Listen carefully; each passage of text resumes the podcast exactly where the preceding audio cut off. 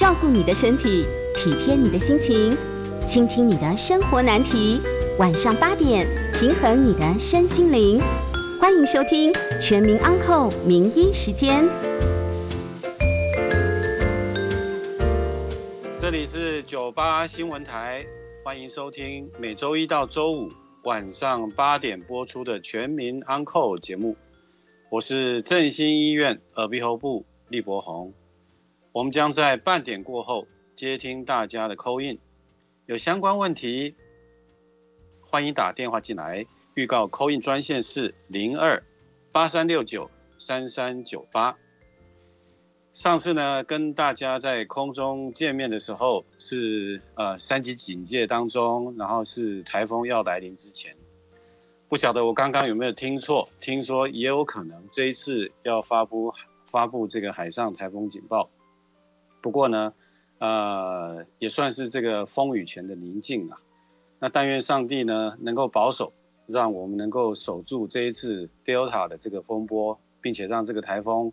带来我们所需要的雨水，而不致带来灾害。上次也有提到哈，过去在台湾呐，耳鼻喉科其实不叫耳鼻喉科，而是跟眼科合在一起，叫做五官科。其实到今天为止。大陆仍然有五官科这个科别的存在。另外，上次我们也提到，耳鼻喉科专科医师的这个领域，正好掌管了人类几种重要的特殊感觉，包括什么呢？包括味觉、嗅觉跟听觉。还记得在 COVID-19 爆发的初期，大家最怕听到的，不管是病人还是医师，最怕听到就是。味觉跟嗅觉的改变。最近呢，包括我在内的呃一些耳鼻喉科的专科医师啊，我们也都诊治过 COVID-19 确诊者，同时发生了突发性听觉损失，俗称耳东耳中风的这个现象。不过，当然这两者的相关性哈，依旧有待证实。好，只是把我们的经验提供给听众，当一个参考。那上次跟大家介绍的是听觉，这一次要跟大家介绍的是耳鼻喉科专科医师所掌管的另外一个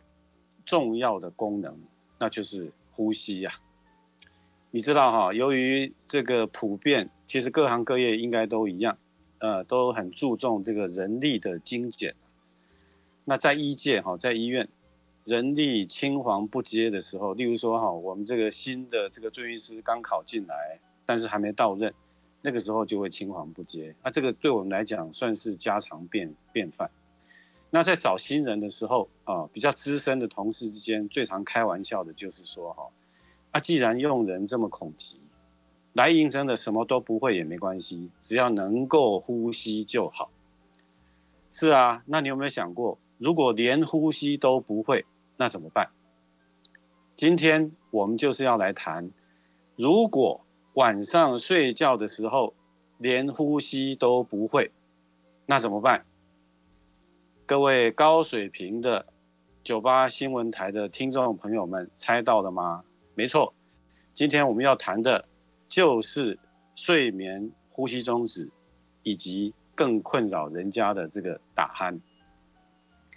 那我平常呢，除了在振兴医院担任主任之外，哈，也在我的母校阳明交通大学，呃，担任医学院的教授。说真的啦，现在不管是在医院当医生，或者是在医学院当教授，那真的是叫做做功德的。我们看到学生上课打鼾、打瞌睡，第一个动作不是说生气叫他起来罚站哦，而是职业病就上升了。我们立马就帮他诊断。我想要知道，到底他的打瞌睡是因为主动式的睡眠剥夺，还是被动式的睡眠剥夺？啊，那什么叫主动式的睡眠剥夺？就是划手机、追剧、玩线上游戏啊，搞到没时间睡觉。那什么叫被动式的睡眠剥夺？例如说，他好孩子，他打工兼好几份差事。啊，担任吴博义啦，或或者是富邦达的外送员啊，接好多单，被迫必须熬夜。那我们也要关心哈，学生这个白天嗜睡，到底是不是病态？背后有没有大家现在闻之色变所谓的宁静缺氧或者隐形缺氧？哦，真的是佛心来的，对吧？那我刚刚提的这个关键字哈，缺氧，白天嗜睡，其实就是我们所说的呼吸中止相关的啊最重要的。背后的这些关键字。那根据统计，哈，在美国失眠的发生率大约各家统计的数字不同，呃，有三十二 percent，也有五十 percent 的。而这种睡眠剥夺牵涉到的，其实不只不仅仅是个人的身体健康，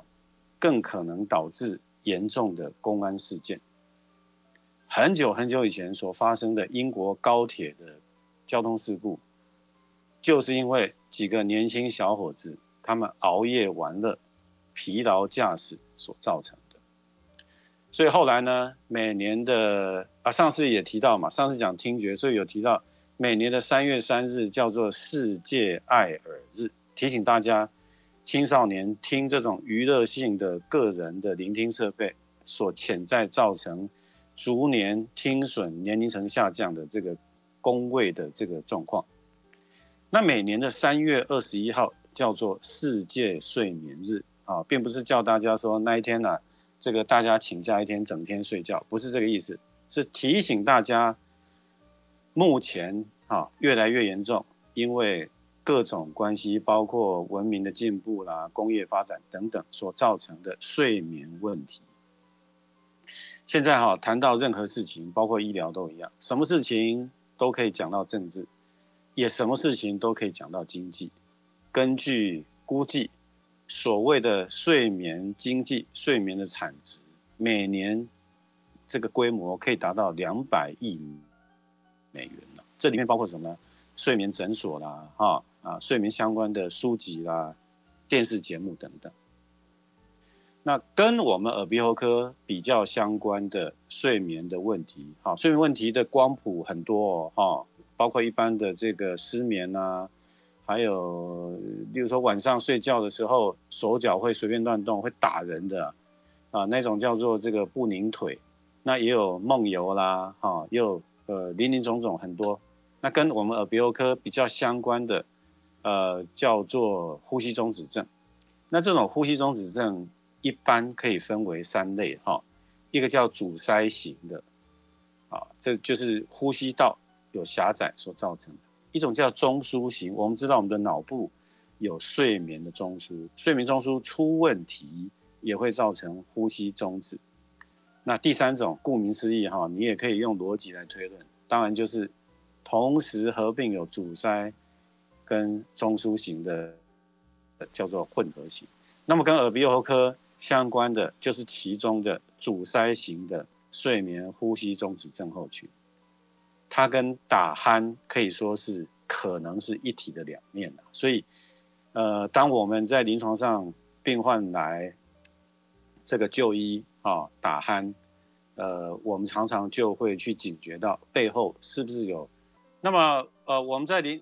我们在临床上常常看到就是这种打鼾的这个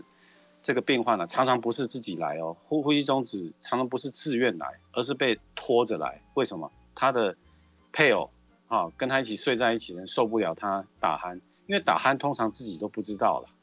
他通常觉得自己睡得非常非常的美妙，啊，他却不知道旁边的人被他吵得无法入眠，啊，这是睡眠呼吸中止呢一个就医者很大的一个特征。那有一句话叫做：如果你微笑呢，全世界都会跟着你笑。啊，如果你会打鼾哈，你大概一辈子只有。呃，自己呢，呃，拥着棉被独眠的份哈，就是没有人会愿意跟你睡觉的意思吧？啊，我们讲说这个打鼾的这个英文字叫做 S N O R E 哈，来说文解字一下，叫 snore。你看哈，像我们这个有一种这个潜水的这个方式啊，它带着这个 snorkel，S N O R K E L 啊，也就是说 S N O R 啊。跟这个呼吸管子啊是有相关的一个字字首的哈。那根据统计呢，在成人他的这个盛行率，也就是发生打鼾的这个机会，大约有四分之一，就是百分之二十五。那我们历史上有很多名人都有这种打鼾的问题了，啊，包括美国有两任罗斯福总统，他都有这个二十六任的那个 Teddy，还有三十二任这个 Franklin，他都有那个呼吸中止的这个问题。那据说这个 Teddy 甚至于是。死于这个睡眠当中，那是不是跟呼吸中止有关就不知道。那丘吉尔也是，然后维多利亚女王也是。那现代比较现代的名人哈，听说伊丽莎白泰勒也有啊，汤姆克鲁斯也有等等。那你知道打鼾其实真的很可怕哈。根据世界纪录，也就是金氏世界纪录的统计，最大声的这个打鼾的鼾声可以到。九十几到一百分贝，哈，九十几到一百分贝是什么呢？就是你近距离听到摩托车发动，或者是飞机的起降，那相当于跟他睡在一起的人呢，整个晚上都在听飞机起降的这个意思吧。那职业的卫生呢，他有去做一些研究，他发现噪音七十分贝以上会造成人体各种系统的不正常。例如说，听觉会造成听觉异常，还有耳鸣等等。那么心血管也有可能产生一些疾病啊，因为会会比较紧哈，紧绷，所以血管会收缩，那么高血压等等。那免疫系统会受影响，甚至于会造成反社会的一个行为。那就社会就是国外的新闻曾经有报道，有一个人因为被别人的打鼾吵的受不了，所以甚至于后来把对方给给做掉了啊！这个非常非常可怕的一个状况。那其实哈，呃，也有另外一个研究，打鼾哦，不见得一定要到呼吸中止，久了也会造成颈动脉的这个动脉粥状硬化，就是这个相当于说它造成这个脑部中风。或者是呃这个心血管疾病的机会一定会比别人更高，所以这个要很小心的一个状况。我们讲一点点这个这个音乐哈，呃以前呐这个交响乐之父海顿他有一首惊愕交响曲，听说就是因为为了整他老板，他老板是一个王子了哈，那每次在听他的音乐会的时候，听一听就会打鼾就会睡着。这以前我在。学生时代曾经去参加啊，去担任过这个国家音乐厅的这个导览员，也常常看到听众有这样的一个现象，所以呢，他就很不服气。他在一七九一年，呃，创作的编号九十四号 G 大调的这个金二交响曲。那他故意呢，一开始用很轻柔的音乐进来，哦，就是诱导他的老板睡着了，然后在后来啊。呃，这个第二乐章的时候，突然间就有一个很大的一个声响，啊，那先是这个很轻柔的，然后很大声响，呃，据说了哈，他老板惊醒还不打紧，还掉到椅子下面来，啊，那还好，这个海顿后来是并没有被 fire 掉了。那张台湾哎，这个中国呢也有类似这样的一个故事，就是张飞啊，哈，三国那个张飞啊。会被杀掉，就是因为他死掉。哎，他他这个睡着的时候本来没打鼾，啊，眼睛张开，那结果呢？后来因为听到打鼾，知道他熟睡，才把他杀掉。那我们呢？待会呢就这个休息一下，广告过后再继续回到全民安扣的这个节目。刚刚提到这个打鼾呢，你看会造成动脉硬化，甚至于历史上。有这样的，还有这个国外的社会新闻都提到打鼾造成的一些遗憾的事情。所以呢，治疗打鼾重不重要？非常非常非常重要，因为很重要，所以要讲三遍。刚刚也提到，打鼾跟阻塞型的睡眠呼吸中止很可能是一体的两面。那么我们目前已经知道了哈，这个阻塞型。的睡眠呼吸中止跟很多退化性是慢性疾病相关。好，刚刚在提到动脉硬化的时候就已经有讲了。目前知道久了之后这个脑中风跟心肌梗塞的这个比例，真的是会比一般人还高。如果你有机会在网络上去搜寻啊一些这个重要的这个政要啊，例如说啊美国的克林顿总统，你看他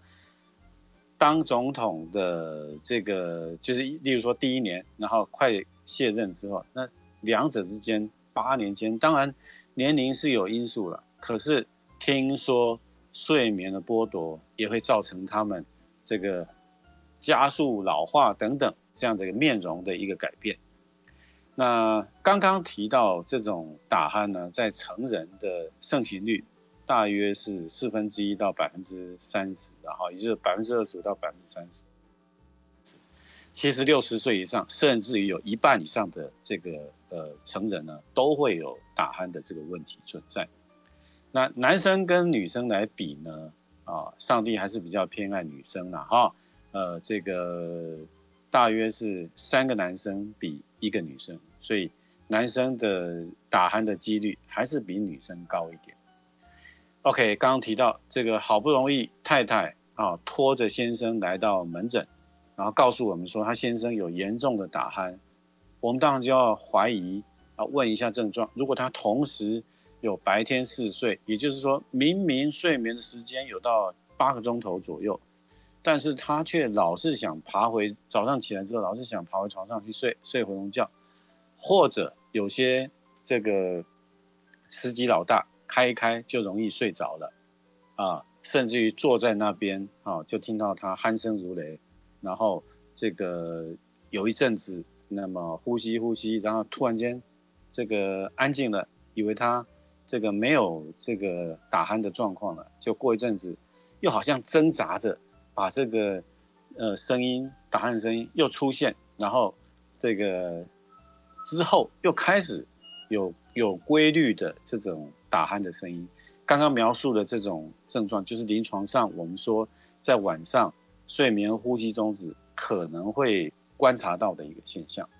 那这个时候我们就会建议安排做一个睡眠检查。这个睡眠检查专有名词叫做多频道的生理记录仪。通常会安排在医院，像振兴医院也有很好的设备，很新的。听说那个床啊是很高级的名床，呃，很容易入睡的啊，会这样的一个睡眠中心睡一个晚上。那诊断的标准，呃，我们说有一个指数叫缺氧的指数啊，或者专有名词叫这个呼吸终止的这个指数呢，大人只要大于五，就是一小时啊有五次以上的呼吸终止，那小孩只要。一以上就是一小时，只要小孩小朋友发生一次，这个的诊断就可以叫做阻塞型的睡眠呼吸中止症候群。可是呢，因为它这个床位哈，这个成本很高了，就是睡眠中心的床位，所以你没有办法开太多床。那现有的这个有呼吸中止的这这个病患有那么多，那有些时候要排要排好几个月，就是这个睡眠检查。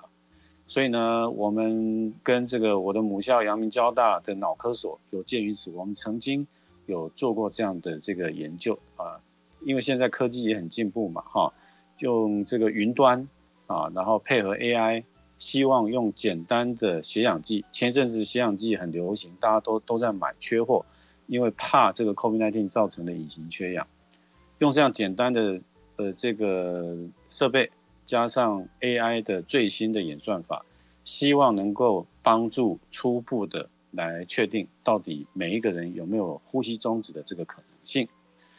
那么，既然是阻塞型的呼吸中止症候群，它一定有阻塞点。在人体最常见的阻塞点有三个，就是鼻子。呃，你如果常听到鼻中隔弯曲，那就是了。所以我们在问诊的时候，常常也会问病患：你有没有鼻塞的现象？目的就是这样。好，鼻子是第一个常见的阻塞点，第二个就是鼻咽腔。哈，台湾有很多鼻咽癌，就是讲的就是那个区域。最后就是舌根，因为你睡觉躺着嘛，哈，地心引力的关系，很容易啊让这个舌头整个往后倒，那阻塞整个呼吸道。那用逻辑来思考，哈，你就可以知道，如果要进行手术，大概就会针对这三个地方来做，啊，也就是鼻中隔弯曲的手术啦，还有摘除扁桃腺，顺便把鼻咽腔的一个淋巴组织叫增殖体切除，这个是小朋友呼吸中止常做的一个手术。还有就是舌根的减量术啊。那当然啦，目前的最佳治疗方式其实不是只有手术的，呃，佩戴呼吸器，所谓的阳压或者正压呼吸器一定有效。问题是，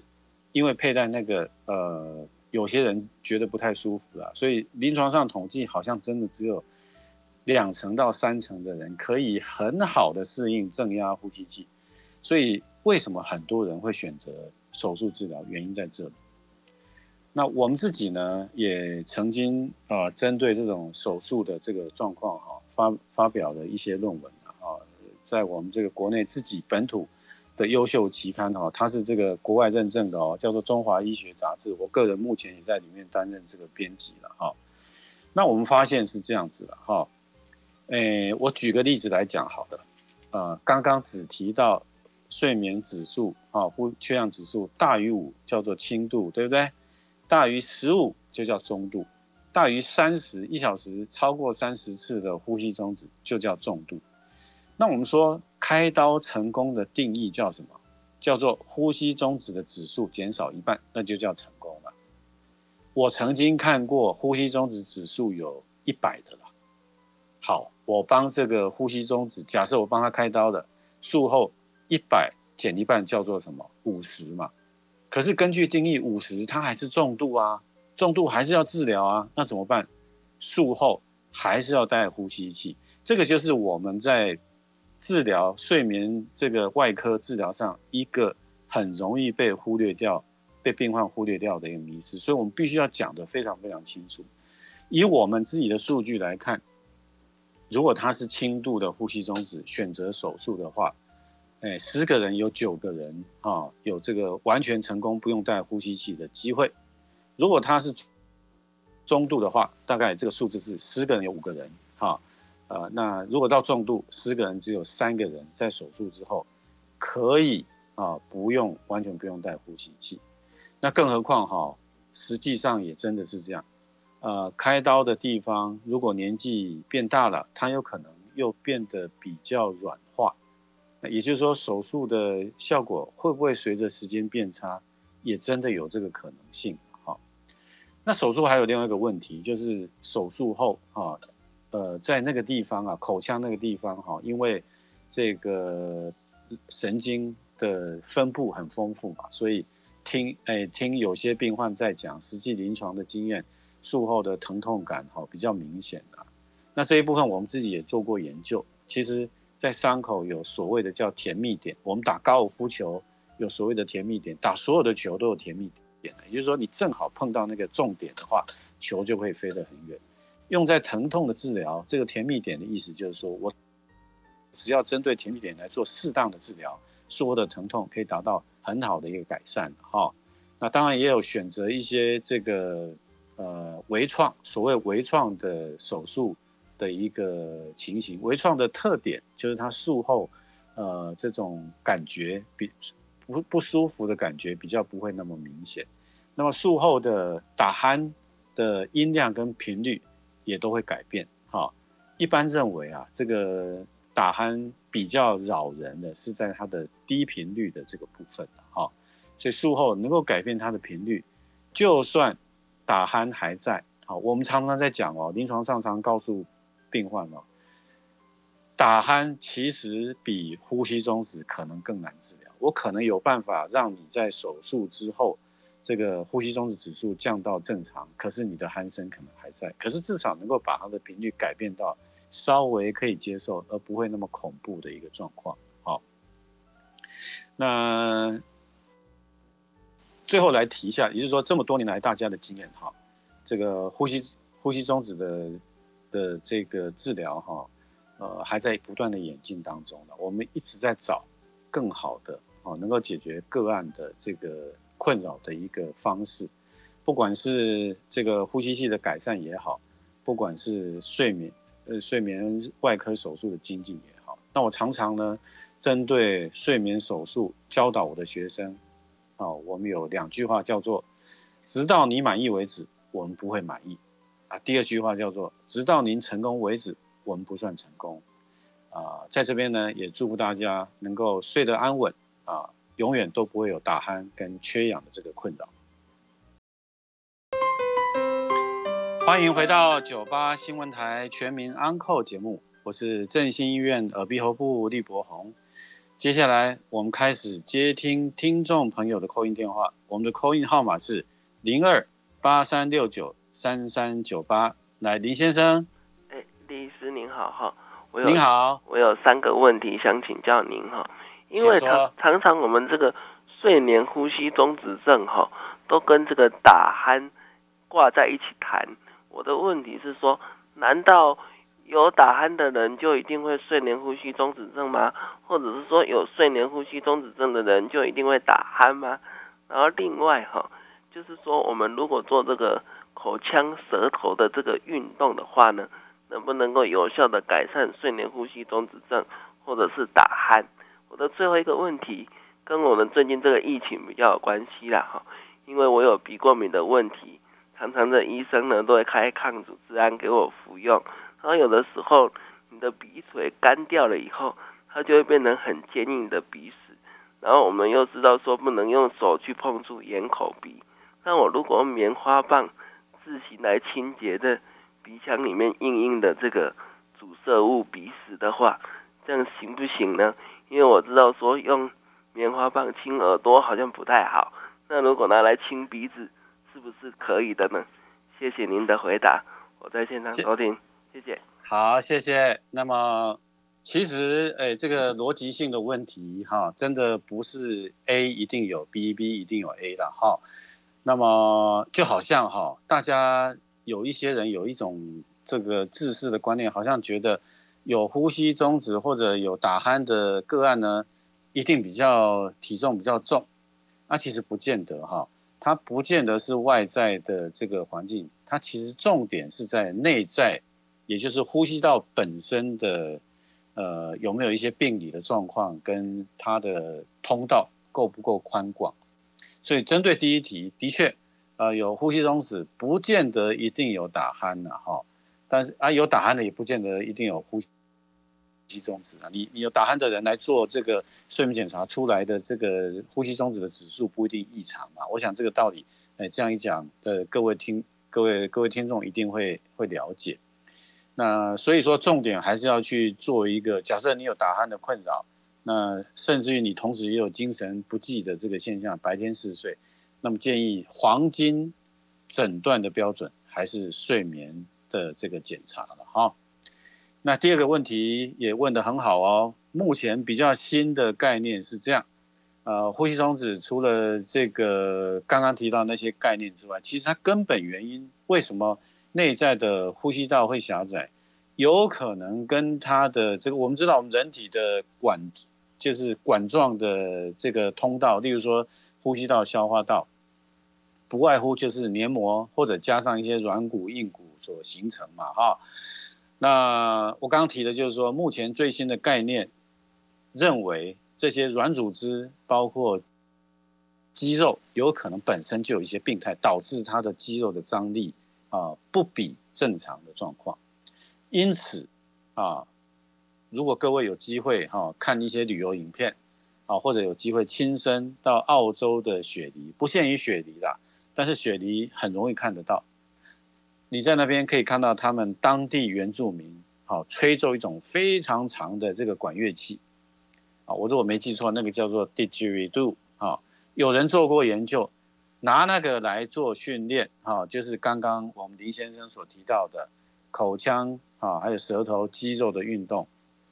研究结果确认对于打鼾、对于呼吸中止是具有疗效，这个就反过来印证了我们这个。呼吸中止、阻塞型睡眠呼吸中止的病因，有可能跟肌肉的呃不正常的张力是有相关的。好，所以这个问题啊，的确，我们如果能够做适当的这个口腔的肌肉也好，或者是舌头的运动也好，的确对于相关的症状，包括打鼾、包括睡眠呼吸中止啊，是有帮助的啊。那么第三个问题，我个人的看法了哈，因为没有现场看到林先生您这个鼻腔的一个状况。通常我如果遇到这个个案，呃，我倒不是先去建议该怎么去治疗，而是先去思考哈，用各种方式来诊断为什么啊鼻腔容易有这些干燥的啊这些结痂也好，或者一些呃这个一些分呃比较硬的分泌物吧。因为正常的情况下，鼻腔它有黏膜，它会分泌一些这个好的这个免疫细胞等等。并且它有鼻毛，它可以过滤呃一些颗粒，所以不太容易形成啊林先生您所描述的这种比较干的这种你你描述他鼻屎也好，描述他硬的结痂也好，不太容易形成。那因此呢啊，所以可能要去思考一下，是不是有所谓的扰流了？哈，就是说鼻腔本身的结构。是不是有经过一些，不管是受伤或者曾经做过手术也好，那么造成它空气流通的时候造成扰流？我们知道，呃，流体动力学嘛，哈，扰流会让一些粒子啊，就鼻腔而言，它可能不太容易附，呃，就是不太容易被洗掉啦，哈，然后容易附着在上面等等的。那再配合，也许哈，就是我们体液，也就是说人的这个正常分泌出来的这个体液，是不是？电解质因为某种状况、病理、生理状况有改变，然后比较容易形成这个结痂，或者它里面粘度变变高等等。我为什么这样讲？因为通常我们不太会建议用任何的方式啊，包括生理食盐水频繁的去洗鼻腔，用这个棉棒好去清理这个鼻腔，就如同刚刚林先生提到的，我们也不会建议。自己用棉花棒来清理这个耳道的皮肤，道理都一样。为什么？我们不希望任何外来的东西去改变它当地啊，就是就是说皮肤了哈，或者鼻腔黏膜它的这个自然的生态环境，因为那个自然生态环境啊，维持当地的啊，就是嗯那个地方的这个正常的菌种，对于人体的第一道的免疫防线是格外的要紧那所以呢？呃，我们会希望病患配合来洗鼻子，大概只有一种状况，也就是这个术后，因为术后你一定有比较多的这个结痂，比较多的脏东西，然后你又不适合用力的去洗，因为这个时候怕会出血。那包括用棉棒去这个清理鼻腔，我们都不太会建议。所以我个人比较。建议的是这样子，也就是说，是不是呃，请林先生呢找一位这个耳鼻喉科的专科医师了哈，那看看是不是有什么其他的这个检查，那么确认一下啊，形成容易形成这些硬的这个结痂的一个原因，我能够想到的有几个了哈，除了刚我提到的这个内部的结构改变，然后内部的这个。呃，这种可能受到呃伤害啊所造成的这种影响之外，啊，例如说可能有长期的这个慢性鼻窦炎。那另外呢，呃，有没有像有些个案呢，应该不是林先生的这个状况，有些个案是因为呃做过这个放放射治疗，哦，因为某种原因啊做过放射治疗，因此呃他的这个分泌的状况就就不一样，会会显得比较干。那有些人呢，啊，可能就是过去啊，真的是有呃开过刀，然后改变了局部的这个状况，啊，不一而足了。那这些诊断呢，呃，有一些工具很容易就可以诊断出来了，例如说这个鼻窦的 X 光片等等啊，哈，还有内视镜，那或者是鼻窦的这个超音波，那我们就呃先做一个确定的诊断。然后呢，如果发现，例如说真的是鼻窦炎所造成，或许吃点药，呃，就会改善也说不定，就不用再用其他的方式，包括呃水去冲洗，包括这个棉棒去清理等等，啊，因为很怕的一个现象是这样，就是说，呃，你越去清理，那越是把本来应该 hold 住的这个生理现象把它改变了。好，以上就是我对呃林先生的这个建议。好，林小姐。哎，医生你好哈。您好。问一下，就是我先生他也有那种，就是暂时这个呼吸中止症，晚上睡觉会有这种状况。那他是平躺的时候特别特别严重，然后是侧睡的时候，尤其是右侧睡，我感觉我我就是观察他，我觉得有改善，而且改善很多。那您专业的这种了解，的确是有这样子的一个科学上的一个论证吗？哎，啊，的的确有，因为。就是看它的阻塞点是哪里啊？那么，呃，以这个什么样的姿势哈？呃，刚提到地心引力的影响吧，那所以合理猜测，也许它是舌根啊。那侧睡之后，那减少阻塞的这个程度。问题是，不太可能永远保持一个姿势了哈。啊，第一个是人本来睡觉就一定要翻身，那翻身的背后的生理意义在于说，不能一直压着某一边。否则会变成褥疮，甚至于这个长期的这个关节的这个改变，啊，所以建议还是找这个耳鼻喉科医师做个睡眠检查，确认阻塞点，也许可以得到改善。那再请，那么我们先啊，请说。请教一下医生，就是说，因为我先生他就是没有办法戴那个呼吸机，他没办法睡觉，然后他有就是尝试着这个侧睡有改善，但是因为他年纪也比较大了哈，六十几岁了，那。我发现他就是说他的那个血压哦，就是，诶，血压一个是一百二，然后另外一个那个低的血压哦，就低很多，尤其到晚上就大概只有大概五十左右。那我不知道是不是因为他长期，因为他就是晚上有睡眠呼吸中止产生的这个影响，是不晓得是不是有关系？那要怎么办？怎么去改善？啊，有，的确是有这样的一个现象，因为。呼吸中止真的会造成心血管的一些状况的改变，哈，那一样，因为我没有现场看到，呃，我还是建议的，哈，刚刚我提到，可能这个，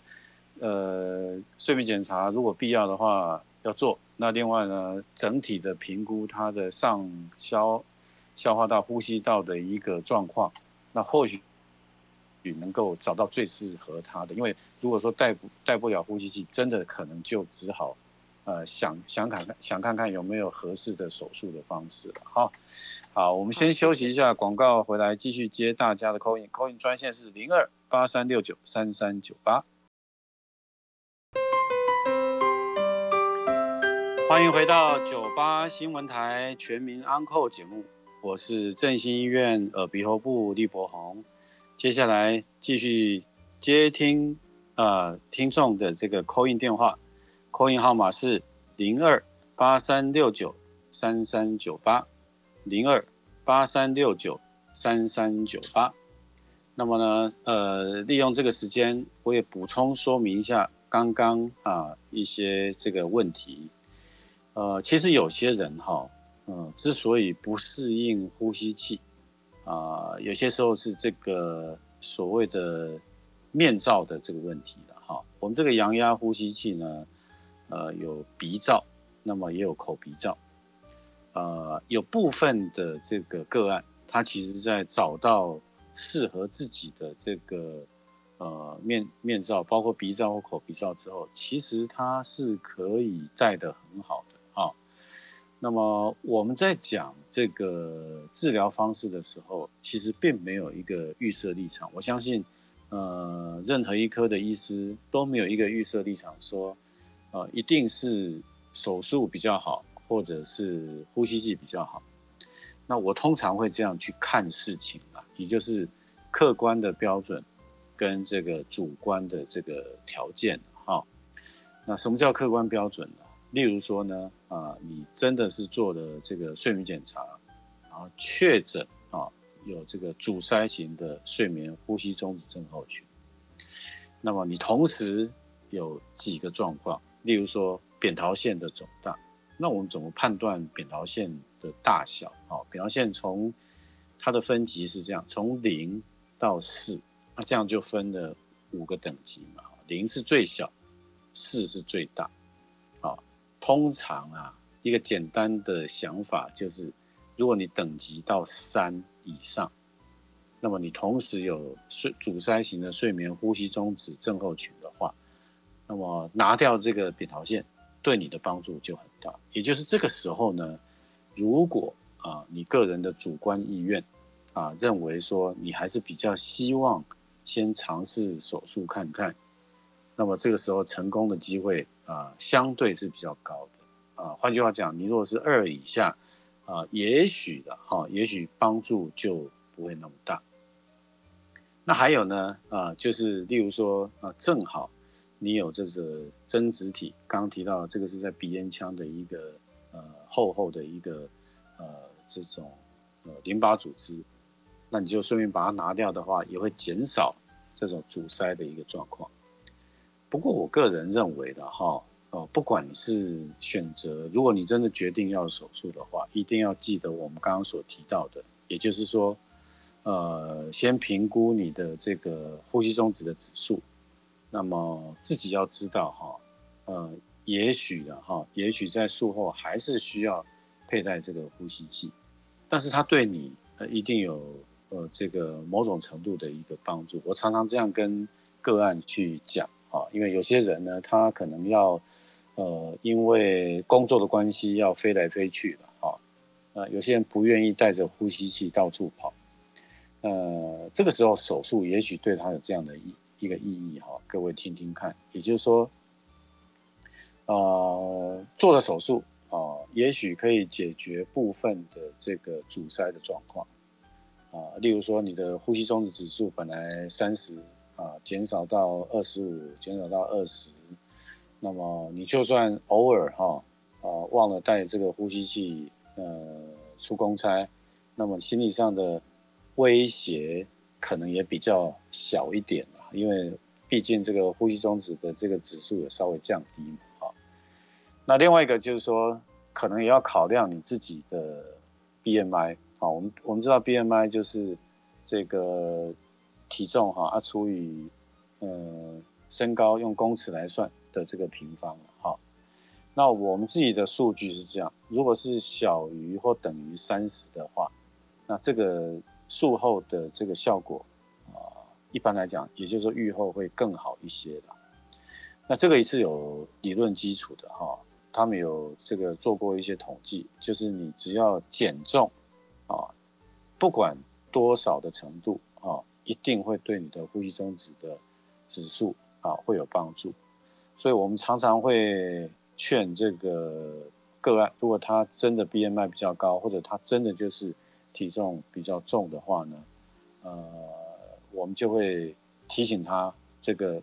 除了手术或者除了戴呼吸机之外，一定要努力的去减重。那如果不容易减重，一定要去看这个减重的这个门诊了哈。那呃，通常是这样子的哈，我们曾经看过呃很成功的这个个案，那么他在手术或者说这个治疗前。啊，他可能有这个高血压的这个状况，